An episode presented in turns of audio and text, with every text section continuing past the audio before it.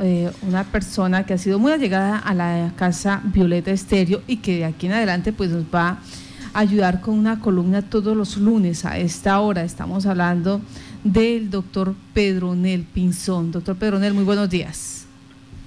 Sí, muy buenos días. ¿Cómo me le va? Que ha habido Martica y toda la audiencia de esta prestigiosa emisora. Gracias por estar en Contacto Noticias. Eh, ¿Cómo se llama en esta ocasión esta columna? Las cuentas que no cuadran. Bueno, vamos por favor entonces a escuchar las cuentas que no cuadran. Las cuentas que no cuadran.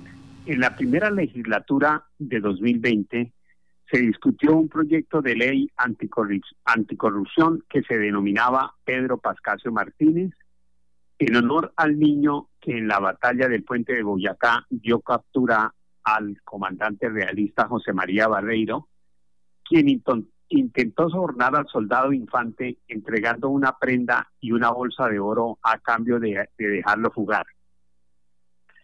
Cuenta la leyenda que el valiente soldado no aceptó el soborno y por el contrario hizo más fuerte la operación de captura, lo que se ha considerado como un ejemplo de valentía, honradez y que el proyecto de ley buscaba resaltar en estos tiempos de tantas noticias con falta de ética en el manejo de los recursos públicos.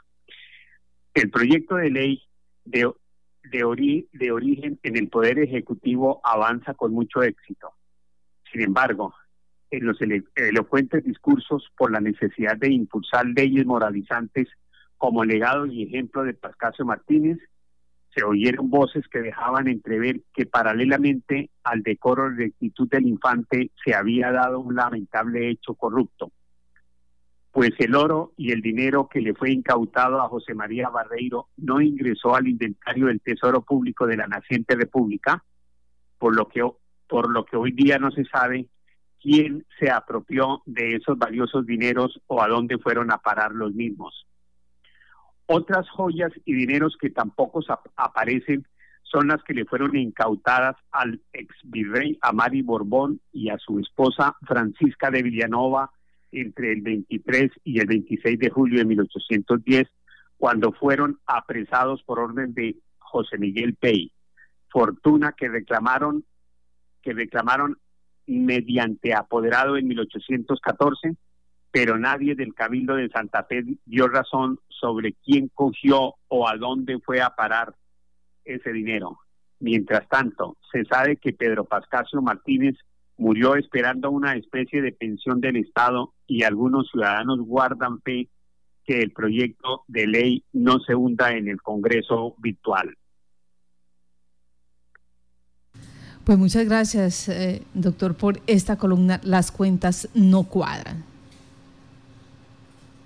Sí, muchas gracias, muy gentil y estamos ahí. Esta es una discusión que se dio recientemente en el Congreso sobre este magnífico proyecto de ley, pero paralelamente se vinieron a quedar al descubierto esta cuestión que paralelamente había unas cuentas que no cuadraban porque los dineros y el oro no ingresaron al inventario del Tesoro de la Naciente República. Muchas gracias.